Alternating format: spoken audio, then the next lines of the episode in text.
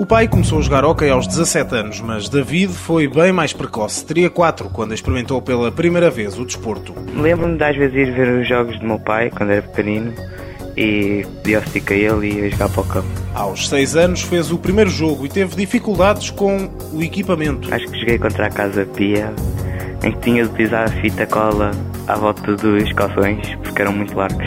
O elástico, entretanto, foi ficando à medida e David começou a afirmar-se no hóquei em campo. Já representou a seleção nacional e as viagens passaram a fazer parte do cotidiano. Os meus colegas, por acaso, estão sempre a dizer que eu com o hockey posso não ganhar dinheiro, mas passo a vida a viajar. Vou para vários países e... Nos países que conheceu, a República Checa foi o que melhor impressão deixou. No entanto, e apesar das viagens constantes, nunca até agora o destino foi o que David mais ambiciona conhecer. A Austrália. Eu sou um grande fã de animais e a Austrália são, apresenta animais exóticos que eu gostava de conhecer e um dia ver. Que animais é que gosta mais? Eu gosto muito dos gatos, dos felinos, dos leões, dos tigres, dos linces.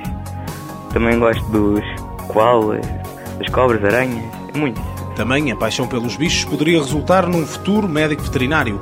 Nada mais errado. O que David quer para o futuro é o que considera que virá a ser precisamente o futuro. Gostava de estar ligado à robótica, à parte da, da robótica. Porquê? O que é que o fascina nesse mundo? Porque eu penso que a robótica pode ser o, o futuro da população humana e pronto, eu quero estar lá presente.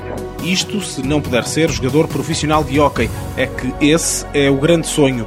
Mas David admite que ele, o sonho, o que tem de tamanho, também tem de difícil.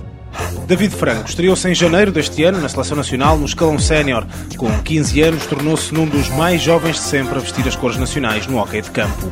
Nos Sub-21 conseguiu dois quartos lugares e um terceiro em campeonatos da Europa.